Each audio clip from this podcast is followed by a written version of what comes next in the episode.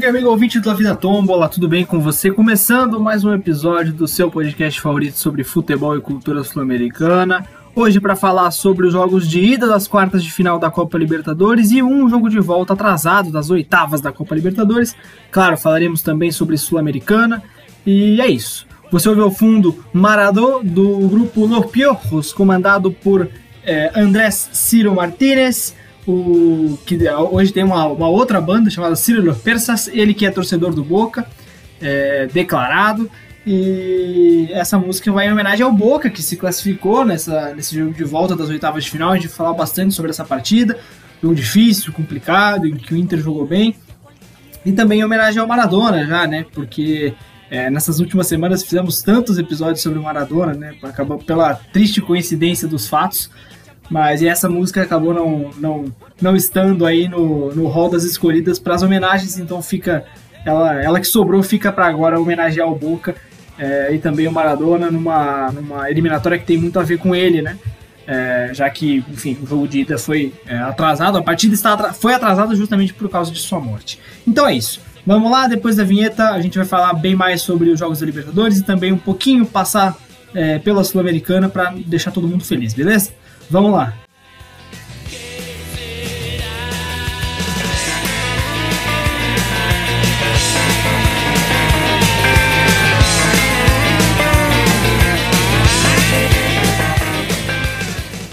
La vida es una tómbola de noche y de día. La vida es una tómbola y arriba y arriba. La vida es una tómbola de noche y de día. Bom, pra gente falar sobre esses confrontos de quartas de final, jogos de ida, vamos fazer por dia, né? Primeiramente, começando lá pela terça-feira, dia 8, onde nós tivemos um jogo entre Libertar e Palmeiras, aí quarta-feira, dia 9, quinta, dia 10, e depois a gente fala também, dá uma passada rápida sobre é, para falar sobre os jogos da Copa Sul-Americana. Né, no dia 8, em Assunção, no Defensores del Chaco, às 9h30, o Libertar empatou em 1x1 com o Palmeiras. O Palmeiras abriu o placar com Gustavo Gomes aos 39 minutos. E o Matias Espinosa, numa falha do goleiro Everton, acabou marcando o gol de empate do Libertar 1x1. Resultado bom para o Palmeiras, né? É, ainda o Lucas Lima foi expulso lá nos minutos finais de jogo, já nos acréscimos. É uma expulsão meio boba, né? Ele tinha entrado, não fazia 20 minutos, tomou um amarelo e depois tomou um segundo. E acabou, claro, sendo expulso. É um jogo ruim do Palmeiras. O Palmeiras acho que teve o pior jogo da era Abel Ferreira, se é que assim podemos dizer. Né? Lembrando até o, o, primeiro jogo pós saída do Luxemburgo, que ainda era o Andrei Lopes que comandava a equipe né, no jogo contra o Fortaleza, que a equipe do jogou bem mal mesmo. Mas acho que esse jogo foi ainda pior. A questão é que o resultado ele acabou não sendo tão catastrófico assim. Uma, na verdade, um, um, não chega a ser catastrófico e é até bom, o resultado é muito bom, 1 a 1 O Palmeiras tem a vantagem do empate sem gols jogando em casa. É, um empate 1 a 1 mandaria o jogo para os pênaltis, empate com mais de né, 2 a 2 3 a 3 4 a 4 O Libertar avançaria, o jogo também é na terça que vem, lá no Allianz Parque. É, e o Libertar foi muito bem, eu achei que o Libertar. O Libertar é uma equipe que nessa temporada não foi bem na Libertadores, fez uma péssima fase de grupos, tem a pior campanha da fase de grupos, ou seja, o Libertar sempre vai decidir fora de casa, né, até a final, se chegar até, até a semi, né, porque na final é em jogo único, e passou ali no, no, num grupo do Boca em que, em tese, era a segunda força declarada, né, o Libertar, mas acabou sofrendo muito mais do que deveria, ou do que todos nós esperávamos, pelo menos, e, mas conseguiu um bom. Um, fez um bom jogo contra o Palmeiras. O resultado não foi tão bom assim. Na volta, acho que o Palmeiras é favorito para avançar, até porque tem a vantagem do, do, do, do, empate sem gols. Eu acho que o Palmeiras tem tudo para ganhar esse jogo de volta do Libertar. É, o que acho que pesa bastante pro Palmeiras, que é interessante a gente falar aqui, é a questão física. O Palmeiras teve muitos jogadores com Covid, voltando de Covid agora, e isso prejudica muito a preparação da equipe. Né? E para piorar ainda, o Abel Ferreira, técnico da equipe, está com Covid também. Então, quem está comandando a equipe na beira do gramado não é ele, né? São os seus auxiliares, o Vitor Castanheira e o João Martins. É, então, isso pesa bastante. É claro, acho que o Palmeiras é, não, não é, teve essa questão física que pesou, a equipe não jogou bem. Eu acho que a estratégia até não foi bem utilizada. Né? O Palmeiras podia ter esperado um pouco mais o Libertar, é, não ter pressionado tanto, já que se sabia que o time não estava na ponta dos cascos fisicamente falando. Mas é um bom resultado para o Palmeiras, vai defender é, essa vantagem no Allianz Parque, claro, vai, vai, vai tentar ganhar, é óbvio. Joga agora no fim de semana contra o Bahia, né, o Palmeiras. E, mas enfim, é uma, uma importante, é, um importante resultado, apesar de uma atuação ruim, uma atuação que não inspira muita, muita não inspirou muita qualidade. Bom, pra gente falar sobre o jogo da quarta-feira, vamos falar pro primeiro jogo da quarta, né? O, o jogo de quartas da quarta, às 19h15, Grêmio 1, Santos também 1 na Arena do Grêmio. É, o Caio Jorge abriu o placar pro Santos aos 36 do primeiro tempo. O Diego Souza lá no finalzinho, com um pênalti polêmico, acabou empatando pro Grêmio. É um resultado bom pro Santos, ruim pro Grêmio. O Diego Pituca foi expulso já nos acréscimos. Né, ele que teve toda uma, uma, uma, confusão no lance dele com o César Pinares, que o árbitro primeiro tinha expulsado o Pinares, no meu, ao meu ver, sem nenhum motivo aparente. E depois ele tira o cartão amarelo pro Pinares e dá o amarelo pro Pituca, né? Depois o Pituca acaba sendo expulso no finalzinho da partida. É, o Grêmio não conseguiu jogar da maneira como vinha jogando. É, quase perdeu a sua invencibilidade que já durava 16 jogos. E, inclusive, é interessante que antes dessa, dessa, dessa invencibilidade de 16 jogos, o Santos ele tinha perdido, o Grêmio tinha perdido justamente para o Santos, né? E o Santos consegue um bom resultado, é, por pouco não consegue sair com a vitória na arena do Grêmio, que seria assim gigante, né? Essa equipe do Santos é uma, é das equipes que mais é, me surpreende, mais me surpreende no ano. É, a gente muitas vezes acaba falando do Santos como se fosse um, é, um time qualquer, ou enfim, é um time muito ruim. O time do Santos não é muito ruim, o time do Santos é, é bom. Só que ainda assim eu acho que o time do Santos ele tá su superando as expectativas que se tinha para a temporada, né? É, mais uma vez, a mudança do, da, do, do Gesualdo Ferreira para o Cuca, por mais que eu não concorde com a demissão do Gesualdo Ferreira, acabou melhorando muito a equipe, fez com que a equipe jogasse um futebol interessante, intenso, é, e é um time difícil, um time chato, um time que irrita o torcedor adversário. Isso é importante, né? Que mostra que é um, é um time competitivo, um time que está sempre brigando. É, conseguiu um bom resultado contra o Grêmio, vai defender essa, essa, essa pequena vantagem, assim como o Palmeiras na Vila Belmiro. É, claro, tentando sempre tentando vencer o, o Grêmio. O jogo também vai ser na quarta-feira é, da semana que vem, quarta 16 do 12, é, às 19h15.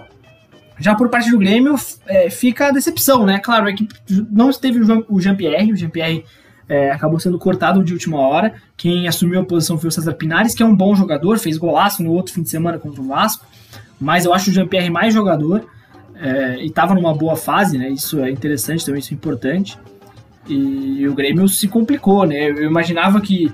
É, eu falei no último podcast que eu achava que o Grêmio sofreria mais contra o Guarani mas acabou passando tranquilamente. No Campeonato Brasileiro engatou uma boa sequência, só que é, ainda. Só que nesse jogo acabou ficando para trás. Né? Acabou não fazendo um jogo tão bom assim e caiu. É, caiu não, né? Empatou contra o Santos, mas que é um resultado negativo, tendo em vista que a equipe jogava em casa e em tese era favorita para o confronto, né? Apesar de que, como eu disse, é, agora é muito difícil de você apontar favoritismo e o favoritismo ele não tem é, uma, uma, uma cara, uma face assim tão bem definida, né? Porque é, são times tradicionais, times, é, se não tradicionais, são times fortes que fazem um bom ano, é, que tem bons jogadores. É muito difícil chegar até uma, até um, um campeonato, uma, até, uma, até as quartas de final da Libertadores sem ter um mérito nenhum, praticamente impossível, eu diria. Mas enfim, é, vai ser um jogo interessante na volta Santos e Grêmio na Vila Belmiro. O Santos só precisa melhorar o seu, o seu, a sua sua sequência em casa né, na Libertadores. Perdeu para a LDU na, nas, nas oitavas, é, teve alguns problemas ali para se classificar jogando em casa, defendendo é, o seu mando de campo, mas agora é, vai enfrentar um Grêmio, um Grêmio com vantagem, é, o que não pode, mas é uma vantagem um pouco menor do que tinha contra a LDU, por exemplo, que pode fazer com que a equipe entre um pouco mais ligada também. Vamos ver, né? É, no fim de semana, agora o, Grêmio recebe o, o Grêmio visita o Goiás lá em Goiânia no sábado à noite e o Flamengo recebe e o Santos recebe é, visita o Flamengo no Maracanã. Nossa, confundi tudo aqui. E, enfim, então é, as duas equipes vão ter jogos. É, o Grêmio vai ter um jogo mais fácil, o Santos vai ter um jogo mais difícil no fim de semana. Lembrando que as, as equipes, o Grêmio é o quarto colocado no Brasileirão, o Santos é o oitavo, né? É, duas equipes fazem uma boa campanha, até porque é, do Santos para cima tá todo mundo embolado. A diferença pro São Paulo, do Santos pro São Paulo, que é o líder, é apenas de 12 pontos. É, então é. E ainda tem mais de 14, tem 14 rodadas aí para serem disputadas, fora os jogos atrasados de algumas equipes. O Santos, se não me engano, não tem mais jogo atrasado. É, vamos para outro jogo da, da quarta-feira. Boca Juniors 0, Internacional 1. É, jogo na bomboneira, atrasado das oitavas de final. É, o gol do Inter foi marcado pelo Frank Fabra aos 48, né, no comecinho do primeiro tempo, do segundo tempo. É um gol contra do lateral colombiano. Que jogo fez o Patrick? É, e acho que é a melhor, foi a melhor exibição do, do Inter pós saída de Eduardo Coldeto, né? E a chegada do Abel Braga. É, é um choque muito grande em relação ao estilo de jogo, mas o Inter foi mais intenso e conseguiu dominar o Boca jogando na bomboneira, né? Isso que é interessante. É, o Boca é, teve uma das suas piores atuações no, na, na era Miguel Angel Russo, né? Interessante ver como casou isso aí. O Boca jogou muito mal e o Inter jogou bem, né? Então, é, acabou é, é, sendo dando, dando uma é, enfim, acabou coincidindo de, de, desse, do jogo ser nessas circunstâncias. E nos pênaltis o Boca venceu por 5 a 4 O Cardona perdeu um pênalti pro Boca, ele bateu mal e o Marcelo Lomba foi lá e pegou. É, o Lindoso e o Peglo bateram para fora. Os dois pênaltis, inclusive, bateram. Eles bateram meio que iguais, né? Eles, foram, eles são destros, bateram na, na diagonal para fora, assim, para cima do gol. E o Peglo, coitado, menino de menos de 20 anos, né? Um cara talentoso, que é uma das, uma das promessas do, do, do Inter nessas últimas temporadas, é, tendo essa, essa, esse, esse, essa, esse, esse culhão né, de bater um pênalti já, nos alternados, já nas alternadas, né, nas, nas cobranças alternadas, mas infelizmente acabou perdendo, sentiu bastante, sofreu muito, é claro. Mas é, bom, o que, que o, o Boca ele tentou jogar nessa, nessa, nessa, nessa Nesse, nesse jogo, o Boca jogou meio que sem centroavante, né? Ele jogou com o Cardona e com o Tevez ali, é, na, na, dupla de ataque. O Cardona, que é um meia, é, mais habilidoso e tal. E o Tevez é um cara que não, faz, não é o 9 da equipe, geralmente. É, uma grande atuação do, do Capaldo, né? Eu gosto muito do Capaldo, cara. É um cara que mesmo quando ele joga mal, é, ele joga bem. Então, por isso que eu falei que ele jogou bem, inclusive. Porque ele é um cara que se dedica muito, tá sempre ali é, tem muita, muita, é, muita, muita raça, muita vontade e tecnicamente é bom sim o Capaldo. Não é, um, não é o, melhor prospecto do, do, do, Boca, mas é um, é um cara que se doa muito dentro de campo. Por parte do Inter, acho que fica a principal, como eu disse antes, a principal, o principal destaque foi o jogo do Patrick, muito bom. É, o Marcelo Lomba foi muito bem, o Marcelo Lomba que é um cara que eu pego muito no pé, que eu corneto bastante. É, mas é, fez um grande jogo. A defesa do Inter em geral, né, do Rodinei ao Moisés, jogaram todos bem. É, e isso. É, o, o Thiago Galhardo voltando, tendo um pouco mais de. sendo um pouco mais parecido com o Galhardo que treinava com o Kudê, né? O que depois da saída do Kudê, o Galhardo caiu bastante de produção, mas ele foi bem. É, o que, só que no final das contas o Inter acabou sendo eliminado. Boca chega até as quartas de final para enfrentar o Racing. Né, o jogo já na próxima quarta-feira. É, na, nas quarta-feiras, 21h30. E o outro na outra quarta-feira, dia 23 do, 10, do, do 12, quando nós estaremos tendo aqui no Brasil as semifinais da Copa do Brasil. Lá na, na Argentina eles vão jogar Boca e Racing na Bomboneira. Boca decide na Bomboneira, joga o primeiro jogo no cilindro, lá em Avechaneira. E um confronto interessante entre Boca e Racing. É, mais uma vez, acho que o Boca é favorito, né? Mas o Boca, é, nesse jogo contra o Inter, deu uma. Acho que ligou um alerta, assim, tipo, opa, né? É, acho que a equipe precisa melhorar um pouquinho ainda. É claro, a falta de ritmo para as equipes argentinas acho que está pesando bastante. E de estarem jogando um torneio não muito competitivo, né? Como que é essa Copa da Liga Profissional. É, pesa um pouco. E. Enfim. Vamos ver, né? O Boca, ele, ele nesse fim de semana joga contra o Arsenal de Sarandi. O jogo vai ser no sábado à noite também. O Racing já não joga mais pela Copa da Liga, ele foi eliminado. E, enfim, fez um papelão aí no, no torneio tampão do, do, do, do, futebol argentino. E, enfim, vai ser um confronto interessante, muito interessante entre Boca e Racing. Na quinta-feira, às 21h30, nós tivemos River Plate 2, Nacional do Uruguai 0, é, no Libertadores de América, estádio é, do Independiente, mas que o, o River tá mandando seus jogos. O Montiel marcou de pênalti aos 67 Né? E o Zuculini já nos acréscimos aumentou a vantagem do River 2 a 0 Borré perdeu um pênalti aos 42 do primeiro tempo, o Rocher pegou. E teve um gol, um gol anulado também do Matias Soares ainda no final do primeiro tempo. É, um, o segundo gol do Zuculini, é o segundo gol do River, né, o gol do Zuculini, ele teve muita polêmica ao seu redor, porque é, na, na imagem que a televisão mostrou, ele estava nitidamente impedido, só que depois você analisando e fazendo todas aquela, aquelas linhas do VAR e, e tudo mais, é, você acaba vendo que realmente ele está em posição legal, ele está atrás da bola, mas é um lance muito polêmico, né? Eu acho que eu, eu até falei com muita convicção, eu nem, tenho, nem eu tenho tanta convicção assim de que ele estava em posição legal.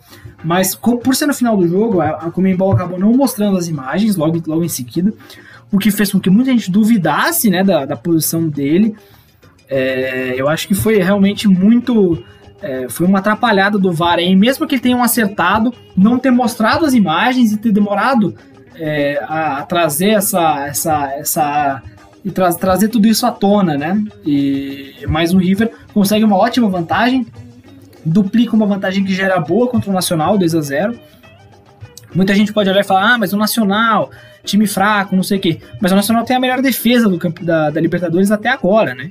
E mostrou isso é, se dificultando muito a vida do River, só que no final das contas, com um pênalti numa bobeira do zagueiro, que foi numa, numa jogada ali meio estabanado, com o braço um pouco aberto demais, e foi, foi, né, foi marcada a, a, a, penalidade, e o, e o, e o segundo gol do Zuculino, uma falha da, da, da zaga, o, o, a equipe estava com um a menos já, porque o agora não vou me lembrar o nome do jogador, mas um jogador acabou saindo lesionado e as substituições já tinham sido todo, todas feitas. Então, realmente foi foi um jogo que para esquecer do Nacional, por mais que não tenha jogado tão mal assim o Rocher, até na, na transmissão do Facebook Watch, é, disseram que o Rocher merecia o prêmio de, de, de melhor é, jogador da partida. Eu concordo com isso, ele foi muito bem. É um goleiro de time grande, cara. É o, o Luiz Merria, goleiro panamenho do, do, Nacional, teve alguns problemas aí em questão de renovação, tá meio encostado. E o Rocher assumiu e tá indo muito bem. Ele já tinha assumido antes, até, na verdade, né? Ele tinha. É, se não me engano, foi no período que o Merria se machucou, depois ele acabou indo para a seleção do Panamá e, e, ele ficou no gol e foi muito bem o Rocher, né? Que chegou na temporada passada no Nacional, é, meio como naquela, naquela velha máxima, né? Que deu errado na Europa e voltou para cá. Mas é isso. É um time é, que eu acho que tem tá praticamente fora. Tá muito, é muito difícil a situação do Nacional. Mas tem o Berrecio no ataque, tem um, um, time que pode produzir dois gols aí e complicar a vida do River. O que eu acho muito difícil. Eu acho que não isso não vai acontecer, né? Um, time, um ataque muito forte, uma defesa. É, um ataque muito fraco e uma defesa muito forte. E o River, mais uma vez, não encantou, mas conseguiu é, ser suficiente né, para vencer essa partida. É, eu acho que o Gajardo fez algumas mudanças que eu não gostei. Como, por exemplo, a dupla de zaga ele mudou, né? O, tirou. Por mais que. O River tava sem. Tá sem o Martinez Quarta, né? Que foi, foi vendido pro, pro futebol alemão. Só que nesse, nesse, nesse jogo contra o River contra o Nacional, ele decidiu também tirar o Javier Pinola, né? E e colocou o Rojas e o Paulo Dias na, na dupla de zaga, com só o Ponzio na proteção, o Nátio Fernandes e o, e o Nico de la Cruz ali, é, juntamente com o Carrascal, para fechar o meio-campo. E, enfim, é, eu acabei achando que a, a, a, equipe perdeu um pouco na criação. Acho que a criação ficou um pouco defasada. E a proteção também, né? Acabou não funcionando nenhuma das duas ideias, que era é, deixar ali o, o Ignacio Fernandes, Nico de la Cruz e Carrascal para armar o jogo e o Ponzo para defender, para segurar um pouco mais, acabou não funcionando tanto, até porque o Ponzo já tem, é, já, tá, já tá idoso, né? O Ponzo já tem quase 40 anos de idade e isso pode dificultar, é, isso dificultou na, na proteção da, da zaga do River. E para falar da Sul-Americana, é, nós é, separei aqui os quatro jogos né, das quartas de final, jogos de ida. Vélez 1, Universidade Católica 2, grande vitória da equipe do Ariel Roland, jogando fora de casa contra o Vélez do Maurício Pellegrino. Pellegrino também que foi muito contestado aí pelas escolhas que acabou fazendo para essa partida. O Bahia perdeu por 3 a 2 para o Defensa e Justiça. É, grande vitória do ataque em justiça, né, do, do, comandado pelo Hernan Crespo. E o Bahia vai ter muito trabalho para reverter esse resultado lá em Florencio Varela. É, o Júnior perdeu para o Coquimbo Unido 2 a 1 Que vitória do Coquimbo. Né? A equipe do Coquimbo Unido, para mim, é uma das equipes mais, mais simpáticas aí da, da Copa Sul-Americana e do futebol sul-americano em geral. Né? Um time muito, muito legal, né? muito, tem um símbolo interessante ali com o Pirata, nas belas praias de Coquimbo. E, enfim, o Coquimbo conseguiu o resultado é, fora de casa contra o Júnior, que é uma equipe forte, uma equipe que todo ano bate Libertadores, pelo menos. Né? Grande atuação do Joe Abrigo, que marcou gol de empate da equipe. Né? E, enfim, é o camisa 10, é o grande, o grande nome dessa equipe do, do Coquimbo, né? Ele e o Matias Cano, goleiro capitão da equipe. Grande vitória do Coquimbo, é, vai defender é, em Coquimbo a sua vantagem contra o Júnior de Barranquilha. Jogo de duas equipes de cidades praianas, né? Uma na Colômbia, Barranquilha, e outra no Chile, Coquimbo. E para fechar, na quinta-feira, Lanús 0, Independente 0, um jogo que aparentemente deu sono em muita gente. Né? Peço desculpas que da Sul-Americana, de verdade, eu não consegui assistir nenhum jogo nesse, nesse meio de semana, porque, enfim, tô é, um pouco atribulado aqui em casa. E acabei focando as, as, as energias somente nos jogos da Libertadores. Né? Acompanhei só os resultados e alguns melhores momentos dos jogos da, da Sul-Americana. Na semana que vem, na terça-feira, a Católica recebe o Vélez em São Carlos de Apoquindo, podendo é, até perder, né? Um jogo interessante que das quatro, das quatro quartas de final, três visitantes saíram com a vitória e um outro visitante conseguiu um empate, né? Nenhum visitante perdeu. É, na quarta-feira, às 19h15, Defensa e Justiça e Bahia, lá em Florencio Varela. Na quarta-feira, às 21h30, Coquimbo Unido e Júnior Barranquilha em Coquimbo para fechar Independiente e Lanús em Avejaneda. Acabou casando certinho, né? Para não, não bater no, com os jogos do River é, em Avejaneda, já que semana que vem o River define na mesma quinta-feira, só que em Montevidéu, enfrentando o Nacional. Beleza? É isso. É, mais um episódio curtinho, rapidinho aqui, só pra gente falar um pouco sobre os jogos dessa semana de Copa Libertadores, semana copeira. É, estamos chegando mais, cada vez mais perto da semifinal, da final. É, é, o podcast não vai parar agora nessa reta final de ano, talvez é, passe a ser semana sim, semana não, mas parar 100% a gente não vai. Né? Vamos continuar aqui trazendo tudo de melhor do futebol sul-americano, é, com meus comentários, com algumas informações interessantes, é, sem, sem, sem titubear agora nesse final de ano, beleza? Um abraço a todos e nos vemos na sexta que vem para comentar os jogos, já, já as definições de algumas semifinais, de uma semifinal na verdade, e o jogo de ida entre Boca e Racing, beleza? Forte abraço.